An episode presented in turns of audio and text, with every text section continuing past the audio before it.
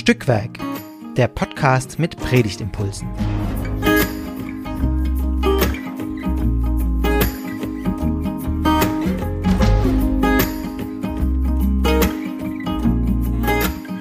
Hallo und herzlich willkommen zu einer weiteren Folge von Stückwerk, dem Podcast mit Predigtimpulsen. Hier unterhalten wir uns immer zu zweit über einen Bibeltext, über den in zwei Wochen etwa gepredigt werden soll, laut EKD Perikopenordnung. Und heute sind wir zu zweit und ich bin wieder dabei, Astrid, äh, Vikarin aus Stuttgart-Riedenberg und ich spreche mit Lea. Genau, ich bin Doktorandin in Tübingen. Ich war auch schon ein paar Mal dabei und freue mich, heute wieder mit dir, Astrid, über diesen coolen Text zu reden. Genau, wir, wir springen gleich rein in in das Wasser des Textes. Nein, okay, das hat jetzt nicht so gut geklappt, aber genau. Es geht um Wasser und Taufe und wir gucken äh, in dem Johannesevangelium, wie da die Taufe erzählt ist. Ähm, die Taufe Jesu, Vers 29 bis 34 im ersten Kapitel des Johannesevangeliums. Mhm. Und Lea liest euch vor aus der Basisbibel. Genau, wir fanden die Übersetzung beide ein bisschen flüssiger und auch tatsächlich theologisch präziser. Also, los geht's. Am nächsten Tag sieht Johannes Jesus zu sich kommen. Da sagt er, Seht doch, das ist das Lamm Gottes. Es nimmt die Sünde dieser Welt weg. Diesen habe ich gemeint, als ich sagte, nach mir kommt ein Mann, der mir immer schon voraus ist. Denn lange vor mir war er schon da. Auch ich wusste nicht, wer er ist. Aber damit er dem Volk Israel bekannt wird, bin ich gekommen und taufe mit Wasser. Weiter bezeugte Johannes, ich sah den Geist Gottes wie eine Taube vom Himmel herabkommen und bei ihm bleiben. Auch ich wusste nicht, wer er ist. Aber Gott, der mich beauftragt hat, mit Wasser zu taufen, hat zu mir gesagt, der, auf den du den Geist herabkommen und bei ihm bleiben siehst, der ist es. Er tauft mit dem Heiligen Geist. Ich habe es gesehen und kann bezeugen, er ist der Sohn Gottes. Genau, so die Übersetzung der Basisbibel. Und wir haben gesagt, es ist die Taufe Jesu, aber die ist ja hier im Johannesevangelium tatsächlich gar nicht direkt erzählt. Ne? Ja, was ja mega verrückt ist, oder? Also, dass man eigentlich bis zum Schluss nicht wirklich. Also, wenn man das vergleicht mit den Synoptikern, da wird es einfach ganz explizit gesagt, so, und Johannes tauft in Jesus und so läuft es ab. Und hier ist es einfach so ein bisschen implizit in der Erinnerung des Johannes irgendwas ist da passiert. Aber so ganz, so ganz genau benennen kann das auch nicht, habe ich den Eindruck. Ähm, er betont ja. ja. auch zweimal, dass er es nicht so ganz wusste, ähm, genau. wer er ist. In ja. Verse 33, ich, auch ich wusste nicht, wer er ist, ne? Und mhm. ähm, in 31 auch schon, ja. Auch ich wusste nicht, wer ist eigentlich auch spannend. Das ist wirklich im, im Wortlaut fast gleich auch, ne? Ja. Äh, ja. Auch im Griechischen. Ähm, mhm. Ich habe ihn nicht, und halt dieses, dieses Wissen hat ja auch immer dieses Sehen, ne? Also äh, im Griechischen. Mhm. Ich habe ihn nicht erkannt oder ich habe ja. äh, ich habe es nicht gewusst. Und, und ich ja. finde tatsächlich generell in der ganzen Abschnitt gibt's viele so Sehenverben. Am nächsten mhm. Tag sieht Johannes, dann sagt er, seht doch, ähm, ganz zum Schluss, ich habe es gesehen und kann bezeugen. Also es geht viel mhm. um dieses, diesen Zusammenhang des Sehens und Wissens und Erkennen und irgendwie vielleicht auch, dass man manches nur mit den eigenen Augen sehen muss. Ja. Ähm, und er einfach sagt, ja, ich, ich hab's gesehen, so. Und mhm. ich hab's zwar vorher nicht gewusst, aber dann habe ich's gesehen und seht doch. ja, total. Ich glaube, so. den VerfasserInnen des Evangeliums ist es einfach mega wichtig zu betonen, dass Johannes der Täufer hier Augenzeuge war, mhm. oder? Also ich habe das Gefühl, es mhm. geht ja hier sehr stark um Johannes als Zeugenfigur auch. Ähm, ja. als welche er ja auch schon im Prolog eigentlich eingeführt wird, ähm, als einziger Mensch außer Jesus, ähm, der, der im Prolog überhaupt erwähnt ist. Ne? Also so dieses mhm. in, in Vers 7 im ersten Kapitel, dieser Mensch war ein Zeuge für das Licht. Also dieses ähm, wichtige Herausstellung von Johannes zu sagen, der hat es wirklich gesehen und der kann euch sagen, wie es äh, wie es wie es um Jesus stand, nämlich, dass er ja. das Lamm Gottes und der Sohn Gottes ist, wie auch die Basisbibel hier übernimmt von Luther oder eben hat es auch gleich übersetzt. Und damit ja, halt ja aus dem Griechischen. So, ja, oder so sagen wir mal, aus dem Urtext ist er gut. genau. Also ähm, ähm, genau. Aber es ist ja tatsächlich, dass es eben die, bei diesen Wörtern bleibt und nicht versucht, die irgendwie wegzuerklären oder zu ne, einfach sagt, ja, das sind diese krassen Aussagen, Lamm Gottes mhm. und Sohn Gottes. Also ich finde schon gut, dass du das nochmal so herausstellst, dass mhm. ähm, das auch in der Basisbibel vorkommt. Und jetzt nicht genau. irgendwie als alter Ballast empfunden wird, den wir jetzt leider nicht mehr. Nee, genau, kann. also oder eben irgendwie umformulierte Genitive kann man ja auch noch schöner auflösen vielleicht. Aber ähm, ja, und, und dass das halt dadurch natürlich so diese Soteriologie, also die, die Rettungsdimension des Textes irgendwie auch mhm. aufmacht und das letztlich hier bei der Taufe Jesu oder bei der Nacherzählung der Taufe durch Johannes auch schon explizit ist, worauf es rausläuft, nämlich eben mhm. aufs Kreuz, also mit dem Lamm. Äh, das kommt ja dann ähm, eben in Kapitel 19 nochmal stark, wo es eben auch darum geht, dass die Beine nicht gebrochen werden und so. Ähm, mhm. Also es ist ja wie so eine Klammer, die über das Evangelium reicht bis hin zum Tod. Und natürlich auch mit dieser Bedeutung, dass er die Sünde der Welt wegnimmt, worüber wir uns sehr mhm. gefreut haben, dass das mhm. äh, eine andere Übersetzung ist, äh, nämlich das Wegnehmen der Sünde und nicht das Tragen, wie es irgendwie von Luther vielleicht im Ohr ist. Es hat so was Endgültiges. Ja, und es ist, also es stimmt ja auch tatsächlich mit dem griechischen Text überein. Das ist ja, dieses Haireo ist ja mehr so, es wird so hochgehoben, es wird wirklich weggehoben, mhm. weggenommen. Mhm. Ähm, es ist eigentlich ja. auch spannend, dass es nach oben weggenommen wird, ne? So richtig entlastend. Ja. Also so ja. nicht irgendwie zur Seite oder nicht weggekippt, sondern mhm. nach oben. Ja. wie so, als wenn die Sünde dem Abendrot entgegenfliegt und bis sie nicht oh. mehr gesehen war. okay. Sorry. ja, ich dachte jetzt eher so, dass einem die Last von den Schultern genommen wird. Ja, genau. Vielleicht Aber eher das, so. Äh, vielleicht fliegt sie auch davon, wer weiß. Ja. Ähm, nee, aber tatsächlich äh, finde ich es auch mega stark, dass dieser Tauftext ähm, so stark diese Erlösungsdimension schon drin hat und mhm. die Rettungsdimension, die wir ja auch nachher, also für im Prinzip die Taufe von ChristInnen dann später verwenden. Diese, mhm. das ist ja im Prinzip, ne, es ist ja eben das Sakrament, wo uns so ganz klar die Erlösung zugesagt wird, so völlig mhm. endgültig die Sünde weggenommen wird, so in dem ja. ähm, Zusammenhang. Und ich finde es mega spannend, dass das hier schon so aufploppt mhm. ähm, in der Taufe Jesu. Und ja. trotzdem ist es, also was ich auch mega stark finde an dem Text, dass es so ein bisschen auch die Parallelen aufzieht. Also zwischen auch diesem, ne, Johannes und Jesus sind beide gesandt, ähm, beide machen irgendwas mit Taufe. Ähm, so, also, dass man schon auch so Parallelen zu den, so sag ich mal jetzt, zwischen der Taufe Jesu und der Taufe von ähm, ganz normalen Menschen vielleicht ziehen kann, aber dass es halt doch auch Unterschiede gibt. Ähm, in dem halt Johannes ganz klar sagt, ja, aber der, der kommt zwar nach mir, aber der war schon immer vor mir da. Er hat so ein präexistentes, äh, äh, so einen präexistenten Charakter irgendwie, dass äh, Johannes auch ganz klar sagt, ich taufe mit Wasser und der tauft mit dem Heiligen Geist. Mhm. Ähm, so, also es gibt schon auch einfach nochmal Unterschiede. Ähm, Voll, ja. und die, die, die werden ja im Johannesevangelium gerade am Anfang auch sehr stark immer wieder aufgemacht. Also dieses, dieser Vergleich einerseits, wir sind irgendwie ähnlich, der Jesus und mhm. ich, also immer eigentlich auch aus Johannes Mund erstmal. Mhm. Ähm, mhm. Und dann eben aber auch, das, dass er das auch kontrastiert, zu sagen, eben mhm. wie du sagst, ähm, ich taufe nur mit Wasser übrigens und der tauft mit Heiligem Geist. Also so, ähm, es gibt diese Positiv- und Negativzeugnisse. Also einerseits, wo, wo ähm, Johannes was über Jesus aussagt, wie jetzt auch in diesem mhm. Abschnitt, den wir als Predigtexte haben, aber es gibt ja auch diese negativen Abgrenzungstexte, zum Beispiel ähm, in Vers 20 folgende, wo er ganz klar sagt, ich bin nicht der Christus, also Johannes.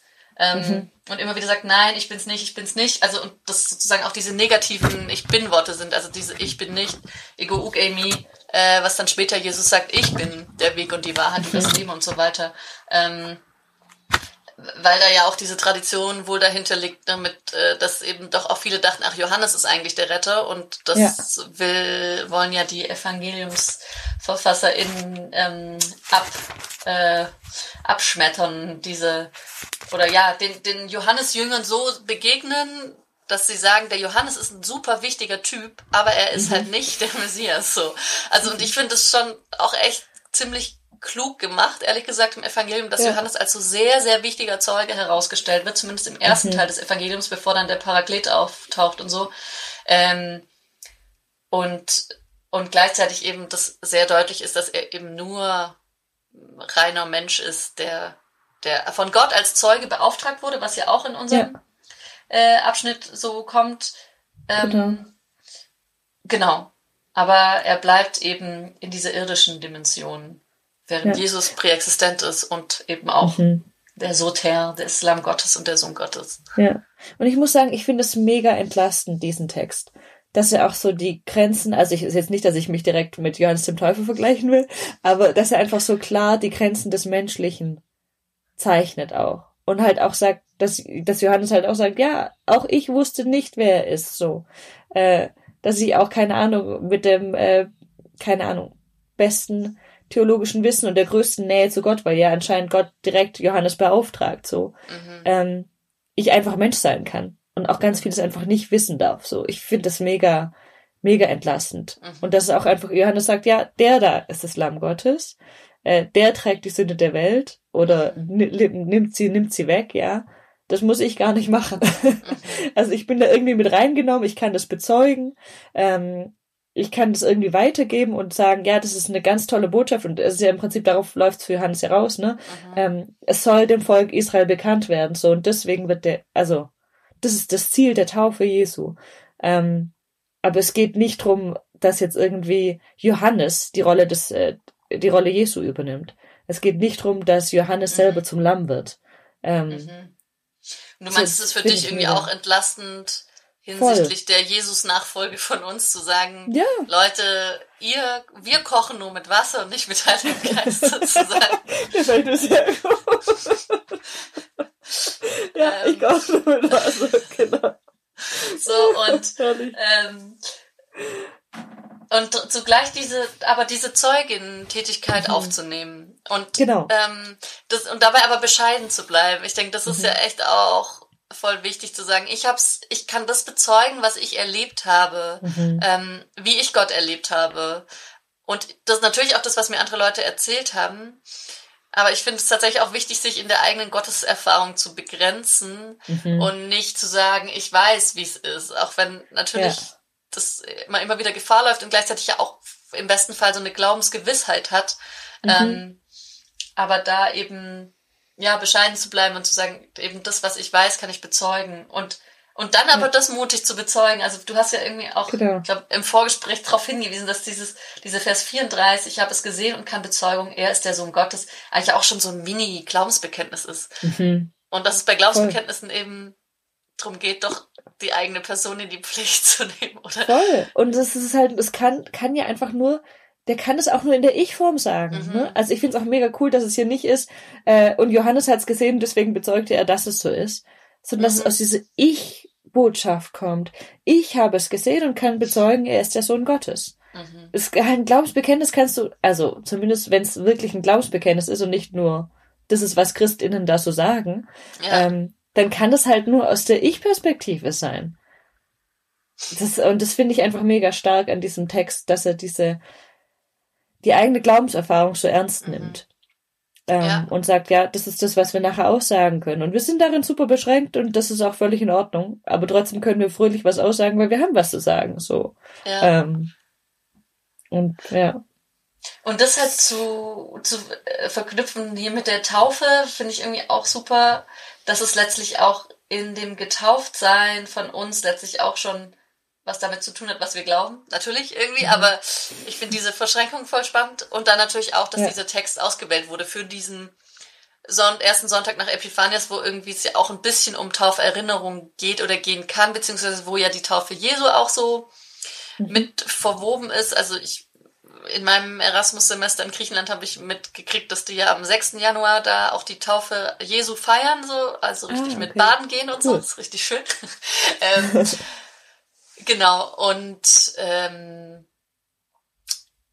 ja, jetzt hänge ich, jetzt hänge ich an diesem Bild noch von den, von den, ähm, von den jungen Männern, die im kalten Mittelmeer anbaden am 6. Januar. Entschuldigung äh, und einem Holzkreuz hinterher schwimmen, weil das dann Glück bringt. Der, wer als erstes ah, okay. das Holzkreuz erreicht hat, hat Glück. Also ich finde es auch eine spannende Verknüpfung von ähm, so Aberglaube und Neujahrsglück mhm. und mhm. gleichzeitig aber auch so eine, wirklich auch so eine sehr starke Symbolik von Taufe, indem man nochmal richtig mhm. baden geht ins kalte Wasser. Ähm, Mega spannende Idee. Ja. ja. Ja, cool. Also ich weiß jetzt nicht, ob ich am 6. Äh, Januar meine Gemeinde ins Wasser schicken würde. Ich glaube, mhm. hätte ich doch Sorge, dass sie sich nachher erkälten.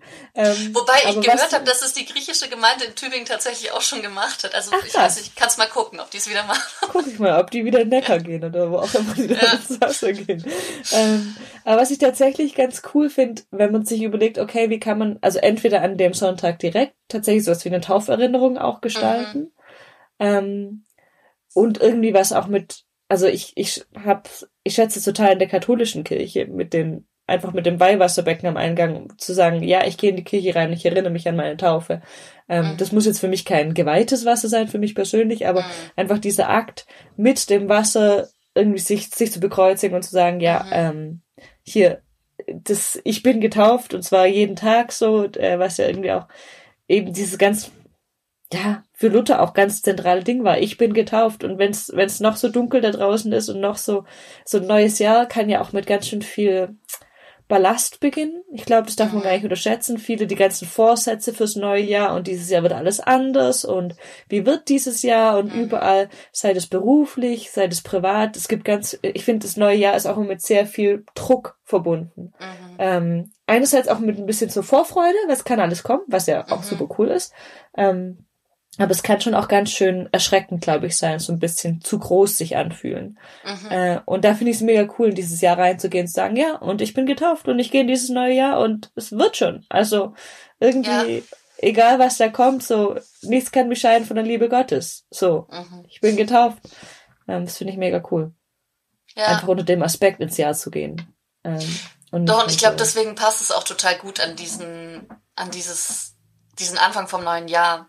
Mhm. Weil ich glaube, dass eben viele Leute da doch auch so nochmal reflektieren, was ist eigentlich gerade äh, dran bei mir oder so, oder wo, wo geht's dieses Jahr hin? Und das ja doch auch immer nicht nur so das eine Jahr betrifft, sondern irgendwie auch, man oft auch über die ganze Biografie reflektiert. Also mhm. habe ich so den Eindruck, das ist ja so Anfang und Ende hat doch auch was mit Geburt und Sterblichkeit zu tun. Und mhm. damit irgendwie auch mit, mit Taufe und und Endlichkeit eben. Also wie gesagt, mhm. ähm, cool. ja. Ja.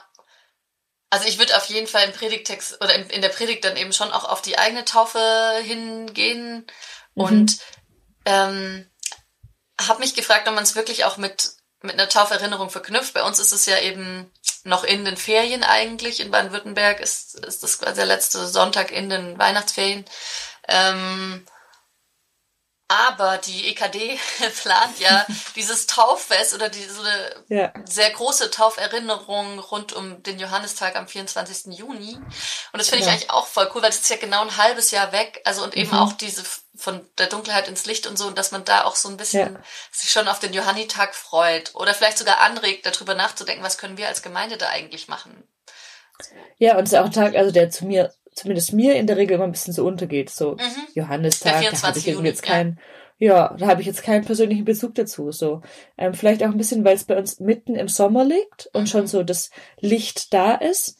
Ähm, ist ganz spannend, ich habe mal einen Pfarrer aus Neuseeland kennengelernt und der hat gesagt, na ja, für sie ist das Weihnachtsfest immer super schwierig, weil alle im Sommerurlaub sind. Niemand ist da und keiner hat Bedürfnis nach irgendwie Zeremonien mit Licht feiern und ja. irgendwie Kerzen, weil es ist mega hell. Ja. So. Äh, und der hat dann gesagt, sie haben jetzt also angefangen, den Johannistag mehr zu feiern. Ja, interessant. Ähm, eben weil der bei denen auf der Südhalbkugel halt in der Dunkelheit liegt und ja. da halt diese ganzen Rituale rund ums Licht und irgendwie ähm, all das, was wir halt im Advent erleben, halt da für die viel mehr Sinn ergibt. Mhm. Ähm, und das fand ich cool. Also seitdem denke ich immer mal wieder über den Johannistag nach äh, und finde eigentlich schön, dass jetzt dieses oder nächstes Jahr dann so ein bisschen mehr begangen wird. Auch einfach irgendwie um das weil so ein Sommer, der ist ja auch einfach, also dann irgendwann, wenn die ganzen Sonntage nach Trinitatis losgehen, dann ist der ja auch so ein bisschen so, yo, jetzt haben wir den so und so vielten und da ist ja kirchenjahrmäßig ja. nicht mehr so viel los. Und da finde ich es eigentlich cool. Auf genau, manchmal fällt Tauf, so ein bisschen auf große Leichnam oder so. Ja. Ja. Aber das ja. ist jetzt für uns Evangelische auch nicht das höchste. nicht das große Event. Seitdem wir leben irgendwie in einer sehr katholisch geprägten Gegend ja. und sehen irgendwelche Prozessionen, aber. Schön ist ja, es, wenn ich genau. das erlebe mit den Blümchen auf, auf der Straße. Aber ja, genau, eher kein evangelisches genau. Fest. Aber ich finde es auch cool, die Idee, das wirklich größer zu machen. Mhm. Ähm, also das so als Teaser, überleg doch mal, ähm, Was wir da machen können. Die Frage ist wirklich, ob man an diesem Januar-Sonntag schon darauf vorbereiten kann oder will. Ja. Ich habe ja überlegt, ob man so kleine, also Papiertropfen austeilt, also so DIN A5 große Tropfen, wo jede Person dann was draufschreiben kann. Ähm, was weiß ich, ich bin getauft und, und das macht mir Mut oder irgendwie sowas. ähm, und dann das so als Gelande aufhängt oder halt wirklich sammelt und über mehrere Monate sammelt und dann am 24. erst aufhängt oder so. Und dann vielleicht auch draußen mhm. aufhängt. Ähm, mhm. Dass man irgendwie was sieht, also vor der Kirche, in der Öffentlichkeit so. Ja, oder tatsächlich auch, keine Ahnung, sich überlegt, wie können wir eigentlich in unserer Gemeinde den, diesen großen, das Tauffest gestalten mhm. und vielleicht sagen, hey, äh, wer eigentlich Lust hat, kann jetzt nach dem Gottesdienst kurz sich da treffen und ähm, mhm. wir reden schon mal drüber oder so. Oder ja, da kann man ja dann auch einfach nur für dieses äh, Ding sagen, ja, dann würden wir euch gerne mit einbeziehen, so. Mhm. Auch Leute, die sich vielleicht sonst nicht so ähm, in so Sachen engagieren und sagen, ja, aber für so ein Tauffest hätte ich irgendwie Bock drauf oder so. Kann ja, ja sein. Voll, ich, ja. ich würde eh voll gerne noch mehr Gemeindebeteiligung nach dem Gottesdienst machen. Immer eigentlich so ein Denkwerkstatt anschließen nach dem Gottesdienst. Ich glaube, es sprengt die Möglichkeiten, aber einfach das zu sagen, hey, wir nutzen auch die Ressourcen und die Kreativität, mhm. die da sind und auch die persönlichen Glaubensgeschichten. Ich habe das Gefühl, mhm. dass so über die Taufe und sozusagen den eigenen Beginn des Lebens und dann die Kindheit und was einem dann so an Höhen und Tiefen geschieht, ähm, ja einfach so schöne persönliche Glaubenserzählungen sind oft ähm, cool. und die füreinander fruchtbar zu machen. Keine Ahnung. Also das wäre, ich glaube, auch spannend. Hm. Das irgendwie Vielleicht könnte anzuregen. Man, jetzt werden wir ja völlig in die Tauffest-Vorbereitungs irgendwie Dings biegen wir gerade ab, aber ich finde es äh, mega spannend auch zu überlegen, okay, ähm, was gibt's denn auch, was ist denn auch der eigene Taufspruch so? Und begleitet er mich mhm. vielleicht auch in diesem neuen Jahr oder in mhm. diesem Anfang bis hin zu dem, ähm, ja, bis hin zu Johannes oder so. Ähm, ja. Ich kenne auch einen Podcast, wo laute Leute interviewt werden, die so in der Kirche aktiv sind. Ähm, und die werden auch immer nach ihrem Tauf- oder Konfirmationsspruch gefragt. Und das finde ich mhm. immer mega witzig, wenn ich also von ihrem Engagement erzählen und pipapo und bla bla. Und dann ist plötzlich so, ja, und was ist denn eigentlich dein Tauf- oder Konfirmationsspruch? Ähm, wo man schon auch, also natürlich, manchmal ist es ja auch einfach für, irgend, für einen rausgesucht und man hat nicht so einen Bezug dazu. Mhm. Ähm, aber ja, manchmal gibt's halt doch einen Bezug auch zu dem, was dann eine Person irgendwie ausmacht. Mhm. Ähm, oder wo sie so Halt findet. Ja. ja. Ja, auf jeden Fall. Ich meine, in, in Beerdigungsansprachen ist das ja oft doch auch irgendwie der Taufspruch oder so, der dann nochmal mhm. auf das, das Leben deutet. Und ähm, ich glaube, ich würde es so nicht aufgreifen so äh, und sagen, ja, bei eure spätestens bei eurer Beerdigung wird euer Taufspruch wieder eine Rolle spielen, also so nicht. Aber zu sagen, ein Taufspruch kann ja wirklich auch ein Lebensmotto sein und vielleicht haben sie Lust, ja. wenn sie ihn jetzt gerade nicht wissen, den zu Hause nochmal rauszukruscheln und zu gucken, mhm. was was gibt der mir eigentlich? Oder gibt er mir was? Oder vielleicht auch, vielleicht ja auch nicht, aber selbst dann, sich damit nochmal auseinanderzusetzen, zu überlegen, warum aber haben meine Eltern oder wer auch immer ihn für mich mhm. ausgesucht hat, den eben rausgesucht. Was wollten die mir da mitgeben? Mhm. Und das kann natürlich auch in der Spannung sein zu dem, was man sich selber fürs Leben wünscht. Aber, oh. ähm, aber einfach das, ja, darauf zurückzugreifen. Das finde ich eigentlich eine schöne Idee, weil das natürlich tatsächlich auch was sehr Persönliches ist, was auf die eigene Biografie ähm, ja, zugreift, oder wie soll man sagen, und, und halt mit der Taufe so ver, verwoben ist. Hm. Ja. Cool. Ja, irgendwie ist es schon sehr innerchristlicher Topos, finde ich. Und zugleich ist es ja auch okay so. Also ich meine, ja. die Leute. Also ich meine, das ist ein super christlicher Text. Ja, genau. Und das ist ja auch völlig, also keine Ahnung. Das finde ich das Schöne an, an diesem Text, dass es so fröhlich sagt, ja, ich bezeuge das. Mhm. Das heißt nicht, dass ich alles weiß. Ja. So. Und ich kann ganz fröhlich hier meine super weirde christliche Überzeugung, äh, ja, also einfach zu sagen, ja, das hier ist der Sohn Gottes, das ist der Lamm, das Lamm Gottes, das ist ja was super skandalöses. Wir hören das und denken, ja, Lamm Gottes und Gottes. Mhm. Aber das ist einfach was super krasses. Und dass er einfach die Entspanntheit sagt, ja, ich wusste es auch nicht. Und dann so, aber jetzt sage ich das mal so. weil ich glaube. so, es, ja. ja. Ich finde, es darf ruhig. Das darf ja. auch gewichtig soteriologisch sein. ja. ja. Ja. Und also, und auch wenn man dann sagt, ja, okay, vielleicht ja, tue ich mich schwer mit dem Lamm Gottes, mhm. ähm, dem mal nachzugehen, zu gucken, was, was entdecken wir da. Ja. Weil es kommt ja, also zumindest die, dieses Satz mit dem Lamm Gottes, dass die Welt das, das Sünde trägt, das ist ja einfach, das ist ja so liturgisch präsent und das mhm. machen, also wir sagen das einfach immer wieder so. Kann man natürlich ja. auch, wenn man jetzt nicht in unsere Taufrichtung gehen möchte in der Predigt, ähm, mal diese Begriffe untersuchen und sagen, was ja. ist das denn mit der Lamm Gottes? Ähm, genau. Warum müssen wir jetzt, ne? Man kann ja auch etwas sagen, Mensch, also diese ganzen, gerade in unserer westkirchlichen kreuzestheologisch orientierten Ecke, warum haben wir gerade hier irgendwie Party, Party und Inkarnation und alles schön und dann kommt ihr schon wieder mit einem Kreuz um die Ecke, also muss es denn sein? äh, ja, dann können wir auch mal nachgehen, so. Mhm. Äh, warum ist es jetzt irgendwie eine gute Botschaft, dass das das Lamm Gottes ist? Warum sollte es das Volk Israel wegnimmt, wissen? Und zwar ja? richtig weg, nicht ja, nur trägt. richtig wegnimmt. Ja. ja. Also ich finde es eigentlich, ich fand es witzig, als du äh, mir gesagt hast, was für ein Text dran ist, dann dachte ich, ach so, ja, Johannes 1, klar, Prolog und so. Mhm. Und dann dachte ich, boah, ich habe gar keine Ahnung, was in diesen Versen drin steht, aber ja. ich fand es jetzt eigentlich ganz schön, die mal so kennenzulernen. Ja. ja. Doch, ich fand es auch schön, den nochmal zu lesen und ähm, diesen Johannes ja, mit dem ins theologische Gespräch zu gehen, ich finde das ja echt schon beeindruckend, wie ähm, die VerfasserInnen, die ja so hochtheologische Texte schreiben, oder gerade wenn nochmal auf dem Prolog ist, auch die so sehr abstrakte Sachen ähm, formulieren, ähm, auch in dem narrativen Text, den wir jetzt heute angeguckt haben, auch diese schweren theologischen Begriffe drin sind, aber irgendwie die schon ein bisschen verflüssigt werden und ähm, vielleicht ja dann in der Predigt noch flüssiger werden, bis hin zum Taufwasser. ja. Sehr Dafür schön. wünschen wir euch auf jeden Fall viel äh, Freude und gutes Gelingen dabei. Genau. Und falls ihr coole Ideen habt für äh, Tauffeste, lasst uns gerne wissen oder Tauferinnerungsfeste oh, ja. und so. Ähm, da kann man sicherlich auch gemeinsam ein paar Ideen sammeln, wie man das gut gestalten kann. Ja. Voll, genau. Dann äh, viel Freude denjenigen, die eine Predigt schreiben und ihr anderen, wir hoffen, dass ihr ähm, was mitnehmen konntet, auch so. Mir hat es viel Spaß gemacht, Lea, mit dir wieder. Und, Mir ähm, auch mit dir, Astrid. Vielen Dank. ja, ähm, schön, dass du dich darauf eingelassen hast, auf diesen Text, der zuerst unbekannt war.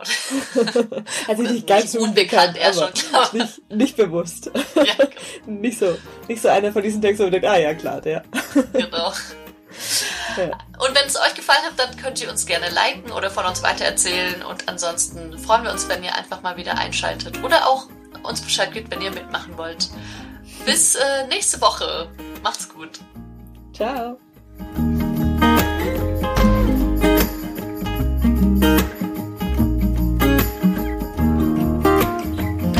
Dieser Podcast ist Teil des Ruach Jetzt Netzwerks.